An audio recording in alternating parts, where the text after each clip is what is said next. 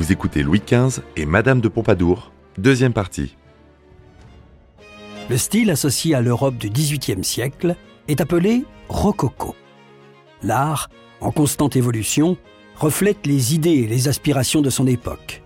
Ce nouveau courant reflète la réaction aux règles rigides établies par Louis XIV. Auparavant, l'Académie royale contrôlait la vie artistique du pays, mais déjà, la période de la Régence impulsait un changement décisif. Le rococo ressemble au théâtre baroque, mais à une échelle plus petite, plus intime et plus légère. Les paysages et la peinture de genre deviennent à la mode et on voit apparaître un courant de sensualité raffinée. Parmi les premiers peintres de ce style, jugés décadents, on trouve Antoine Watteau et François Boucher. Leur modèle est le peintre flamand Pierre-Paul Rubens, en lequel ils trouvent tout ce que l'Académie désapprouvait couleur, lumière, mouvement et un plaisir évident de la vie.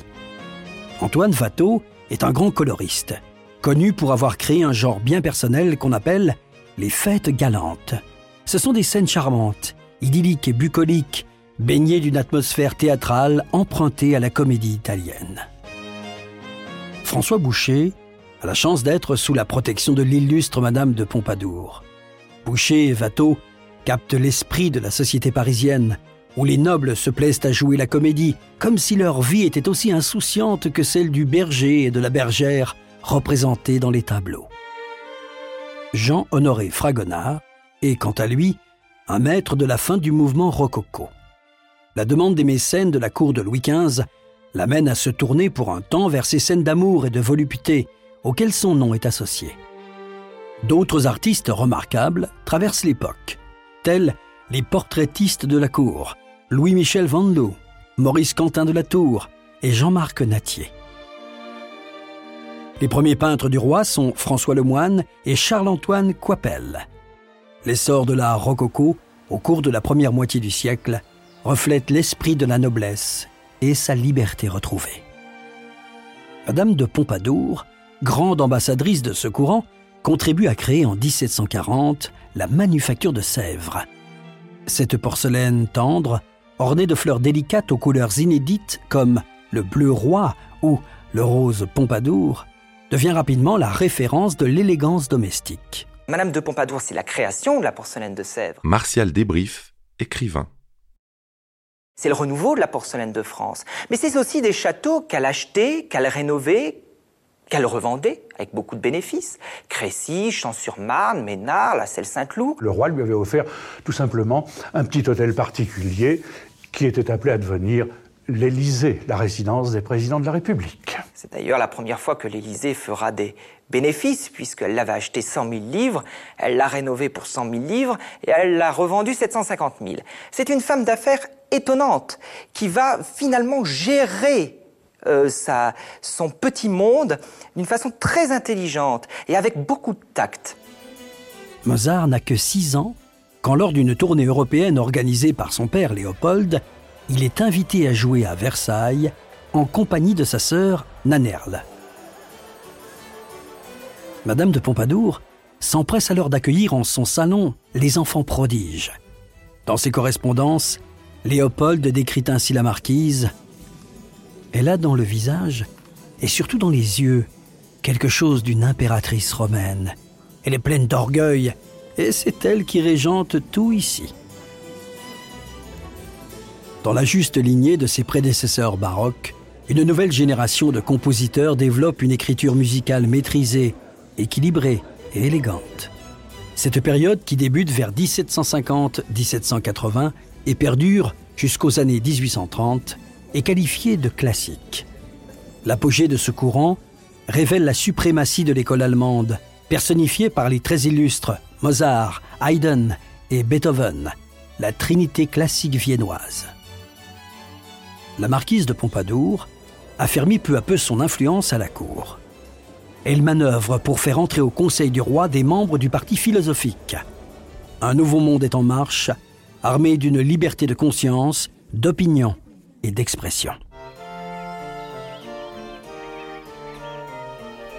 À la mort de son principal ministre, le cardinal de Fleury en 1743, Louis XV annonce son intention de gouverner seul. Il assume alors l'exercice du pouvoir au moment où la France est sur le point d'entrer en guerre. Louis XV n'est pas plus fainéant que Louis XIV, bien au contraire. Quand on regarde les carnets de présence de, de, Louis XV dans son bureau, on voit très bien que Louis XV est un homme qui travaille, qui est au travail et qui n'est pas toujours en train de prendre du plaisir. On a aussi euh, quelquefois eu tendance un petit peu à, à nourrir cette image d'homme, d'homme axé sur les plaisirs. Louis XV va bientôt pouvoir montrer l'étendue de ses talents politiques et stratégiques. En 1740, l'empereur Charles VI, chef de la maison de Habsbourg et du Saint-Empire romain germanique, meurt subitement. Les circonstances sont alors réunies pour qu'un conflit éclate en Europe. Louis XV n'est pas un homme belliqueux, mais cette guerre de succession d'Autriche concerne toutes les grandes puissances, et la France doit choisir son camp. Charles VI va laisser à sa fille, Marie-Thérèse, un empire énorme. Et évidemment, ça suscite l'appétit des pays voisins. Alors la France est alliée à l'Espagne et à la Prusse, tandis que l'Autriche euh, a comme allié l'Angleterre et les Provinces-Unies. Frédéric II de Prusse et la fille de Charles VI, Marie-Thérèse, se disputent bientôt la province de Silésie. Les Britanniques rejoignent l'Autriche, et la France voit là l'occasion de briser l'alliance de l'Autriche avec le Saint-Empire et la Prusse. Louis XV remporte une série de victoires importantes. La bataille de Fontenoy, le 11 mai 1745, reste dans les mémoires comme l'une des grandes victoires françaises décisives contre les Britanniques.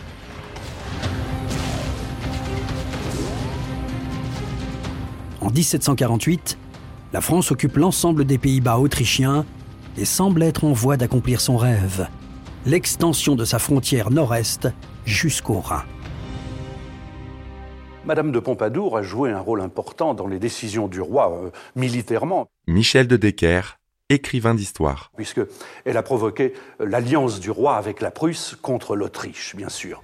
Et euh, à partir de ce moment-là, hum, la France ne s'étant pas, comment dirais-je, com comportée en, en, en patrie victorieuse, eh bien Louis XV commence d'être un petit peu décrié par les citoyens la guerre de succession d'Autriche va être terrible. Martial Débrief, écrivain. Euh, et va se terminer en 1748 par le traité d'Aix-la-Chapelle. Et c'est une catastrophe pour la France parce que nous sommes obligés de rendre un certain nombre euh, de territoires à l'Autriche. Et c'est d'ailleurs là une des explications euh, du début de Louis XV le Mal-Aimé. Le traité d'Aix-la-Chapelle, signé le 28 octobre 1748, marque la victoire des coalisés, mais ne permet pas à la France de conserver les territoires conquis dans le sud des Pays-Bas. Les Français, opprimés par les taxes et la disette, sont déçus. Ils raillent le roi Louis XV par l'expression bête comme la paix. Mais ce traité qui met un terme à la guerre de succession d'Autriche n'est en réalité qu'une trêve. Il va y avoir des des pertes humaines très importantes, un roi qui ne s'occupe pas de sa population, mais quand on gagne, le peuple peut le tolérer, quand on perd, il ne le tolère pas. Et donc cette, image que l'on va avoir de Louis XV va s'effriter dans le temps à cause des pertes militaires. Bien que ses origines roturières soient raillées par l'aristocratie, la marquise de Pompadour tisse une véritable influence à la cour et dans l'esprit du roi. Les courtisans se pressent dans ses appartements où elle installe un protocole digne d'une reine. Elle quitte peu à peu son rôle de maîtresse pour devenir la confidente et la conseillère essentielle du roi. Elle joue alors de son pouvoir pour dispenser faveurs et disgrâces, soutient Louis XV dans ses décisions et participe aux plus hautes manœuvres politiques. Après la guerre de succession d'Autriche, la France est ruinée. Afin de combler le déficit budgétaire, Louis XV a le malheur d'approuver, sur les conseils de la marquise, l'instauration d'un impôt sur le revenu qui s'applique aussi aux classes privilégiées. Elle va proposer à Louis XV d'instaurer le 20e. Le 20e était un impôt pour tous, un impôt qui était à la fois pour la noblesse et à la fois pour les religieux. Donc imaginez-vous, c'est la catastrophe en France, qui est cette femme, qui est cette bourgeoise qui vient imposer la totalité de la population? On ne peut le souffrir. Et finalement, Madame de Pompadour sera obligée de faire demi-tour. Et souvent en politique, Madame de Pompadour sera obligée de faire demi-tour. Louis XV se heurte à l'opposition violente des privilégiés. Des parlementaires attisent le feu des mécontentements et font bloc contre toutes les mesures visant à réformer le système de l'impôt ou à affaiblir les privilèges. Les parlements usent de leur droit de remontrance pour bloquer l'exécution du pouvoir royal, le rendant ainsi fort fébrile. La cabale contre la poisson et le mal-aimé est lancée. Des libelles injurieux circulent contre la marquise. Ces pamphlets déchaînés qu'on appelle poissonnades incitent à la haine et au meurtre. Les grands seigneurs s'avilissent, les financiers s'enrichissent, tous les poissons s'agrandissent. C'est le règne des vauriens. Louis XV ne laisse pas l'image d'un homme qui euh, euh, s'occupe particulièrement de son peuple. C'est un homme qui est vieux et qui prend toujours des maîtresses jeunes et qui dépense beaucoup l'argent de l'État. Et ça, c'est quelque chose qui ne va pas non plus être toléré dans les, différents, dans les différentes parties du règne. Il y aura des famines et Louis XV ne sait pas réagir. Le royaume est au bord de la guerre civile quand Robert François d'Amiens manque d'assassiner le roi le 5 janvier 1757. Louis XV survit, mais il sombre dans une humeur noire.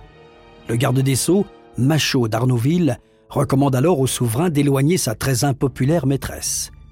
Mais c'est l'homme d'État qui disparaît dans les limbes de la disgrâce. Sur cet échiquier politique extrêmement mouvant, la Pompadour a su, elle, se rendre indispensable au roi. Elle entraîne ainsi à la tête de l'État Étienne François de Choiseul, habile politique qui va devenir l'homme le plus puissant du royaume. On a souvent parlé de l'influence politique de Madame de Pompadour, pas en bien d'ailleurs. Hein. C'est vrai que c'est elle qui est responsable de l'avènement de Choiseul à l'État, mais elle n'a pas fait et défait les ministres comme on l'a si souvent dit. Non, Madame de Pompadour est une femme qui prend des décisions souvent très justes, qui va tirer un petit peu les ficelles, mais pas autant que cela au niveau politique. Les luttes de pouvoir au sommet de l'État, les velléités d'indépendance des parlements, le mécontentement populaire et la montée des forces antimonarchiques menacent la stabilité de la couronne. Mais dès 1756, un autre conflit se dessine, cette fois à l'échelle mondiale. Après avoir conclu la paix avec l'Autriche, le roi veut que son royaume connaisse enfin la paix. La France se bâtit donc un empire dans les Indes et au Nouveau Monde, et ne cherche plus à s'emparer des territoires de ses voisins. Pourtant, en 1755, l'Angleterre attaque la France, déclenchant un conflit colonial. Au même moment, au sein de la vieille Europe, l'impératrice Marie-Thérèse d'Autriche regarde vers la précieuse Silésie qu'elle veut reconquérir. Mais Frédéric II de Prusse s'avère être un puissant ennemi. Marie-Thérèse envoie donc son ambassadeur courtiser la marquise de Pompadour et lui souffler qu'un rapprochement entre Bourbon et Habsbourg est possible. Des négociations secrètes commencent. Mais Louis XV se montre d'abord réticent. La trahison de Frédéric II, qui s'allie aux Anglais en 1756, le décide à se rapprocher de Marie-Thérèse pour signer un accord défensif d'assistance mutuelle. Les alliances sont renversées. À la cour de France, cette nouvelle entente est très critiquée. On accuse la marquise de s'être laissée flatter par l'impératrice, qu'il appelle ma cousine. Alors la guerre de Sept Ans arrive quelques années après la guerre de succession d'Autriche, c'est la conséquence évidente. Michel de Decker, écrivain d'histoire. Et c'est une manière de véritablement de première guerre mondiale avant l'heure, parce que euh, il y a des tas de pays d'Europe et voire euh, d'Amérique, c'est-à-dire du Nouveau Monde, euh, qui sont en guerre dans cette guerre qui va durer sept ans. Frédéric II lance les hostilités en envahissant la Saxe sans déclaration de guerre officielle.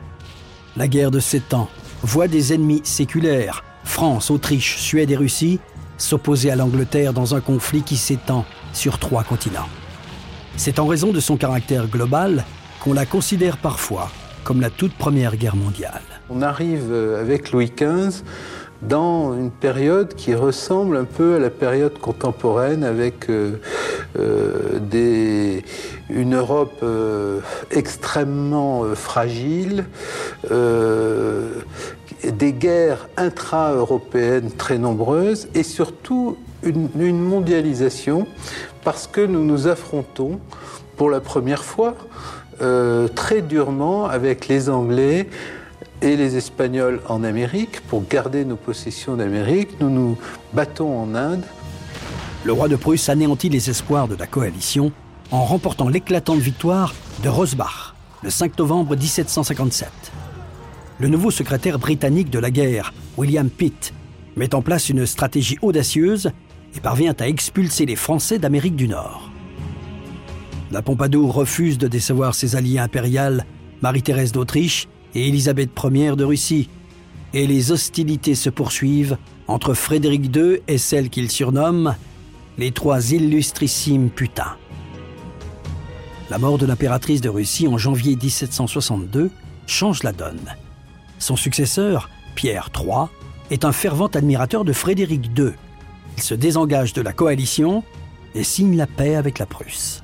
La France, évidemment, ne se sortira pas brillamment puisque euh, les Anglais vont nous, anéantir, hélas, mais récupérer toutes les colonies ou presque que nous avions au Nouveau Monde.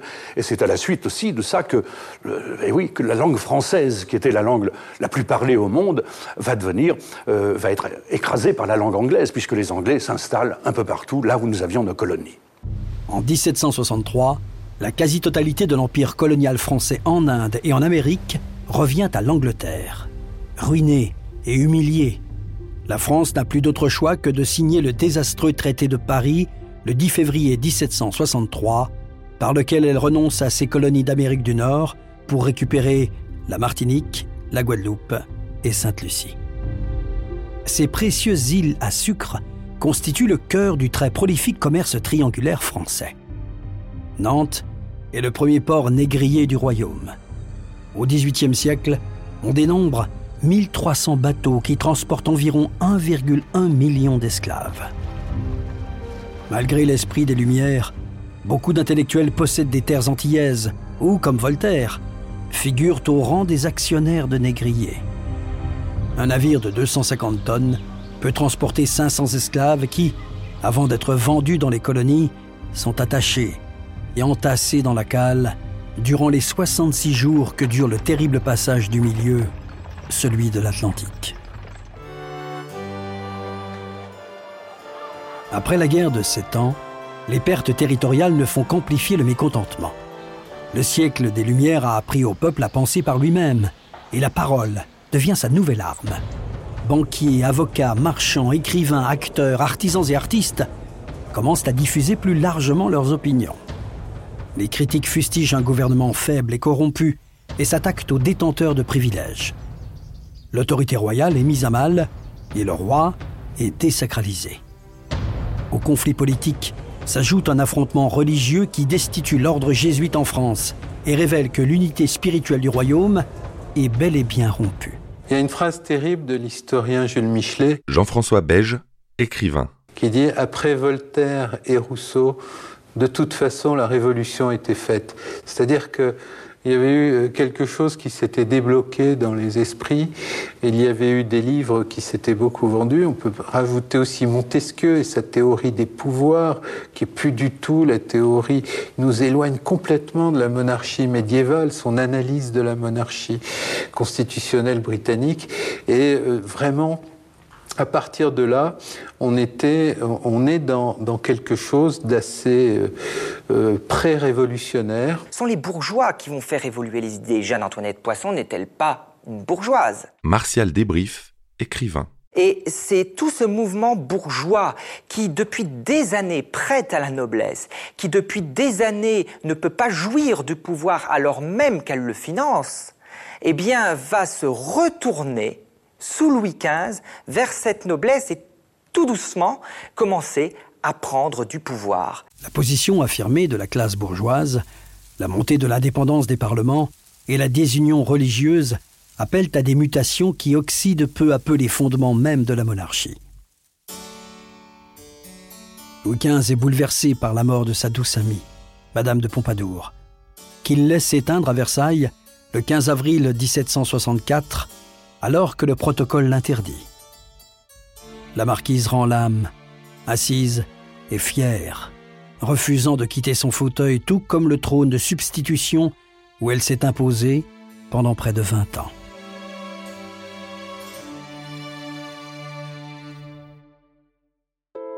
Choiseul, l'ami de la Pompadour, dirige à présent la politique de la France. En véritable vice-roi, le duc rattache la Lorraine au royaume en 1766, achète la Corse à la République de Gênes en 1768, réorganise l'armée et la marine et crée le port militaire de l'Orient. Mais son obsession reste que la France redevienne une grande puissance coloniale. En 1770, le roi, qui ne veut pas d'une autre guerre, est irrité d'apprendre que son ministre projette de défendre l'Espagne contre l'Angleterre dans un conflit au sujet des îles Falkland. Choiseul poursuit néanmoins sa propre stratégie dans le but de restaurer la puissance française. Des documents révèlent qu'il se sert d'un réseau d'espions pour mener des négociations secrètes. Tout cela en vain. Comme le veut le jeu de cour, il est évincé par Madame Dubarry, nouvelle favorite royale en titre après la mort de la Pompadour. Pendant le règne de Louis XV, les parlements s'agitent. Michel de Decker, écrivain d'histoire. Les parlements euh, gigotent un peu. Euh, un des ministres de Louis XV, qui s'appelle M. de Maupoux, essaye de, les brimer, de les exiler. Donc le Parlement commence à vouloir se manifester vigoureusement, ce qui annonce évidemment euh, les temps plus chauds par la suite. Dans les dernières années du règne de Louis XV, le message est clair et fort. Le pays a besoin de réformes politiques, religieuses et économiques radicales. Le duc d'Aiguillon le chancelier de Maupoux et l'abbé Terret engagent en vain une politique de répression contre les parlementaires pour restaurer l'autorité du roi. On tente de nouveau d'imposer les classes privilégiées ou exemptées de taxes. Mais le système va perdurer sans connaître aucune réforme jusqu'à la Révolution française. La Révolution française est une révolution de bourgeois. Ce n'est pas une révolution populaire. La Révolution française, si on veut l'expliquer, il faut remonter au règne de Louis XIV pour bien la comprendre. Car ce n'est pas, euh, si vous voulez, un divorce avec une simple signature au bout d'une page, la Révolution française.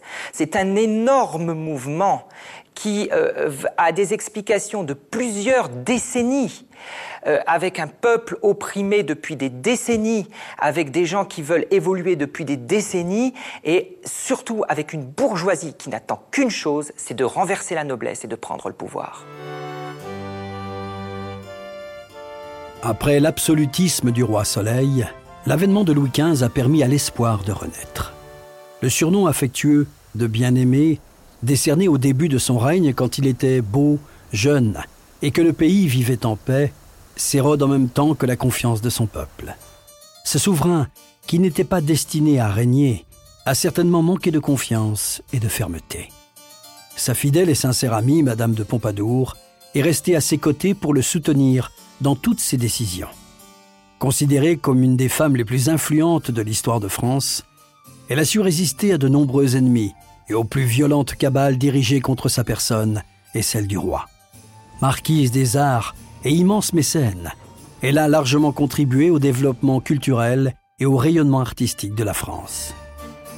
Louis XV a régné pendant une période de changement radical des idées politiques, sociales et intellectuelles. L'aube d'une société nouvelle se dessine. Le monde évolue et réclame une nouvelle forme de pouvoir qui déstabilise les fondements même de la société d'ancien régime.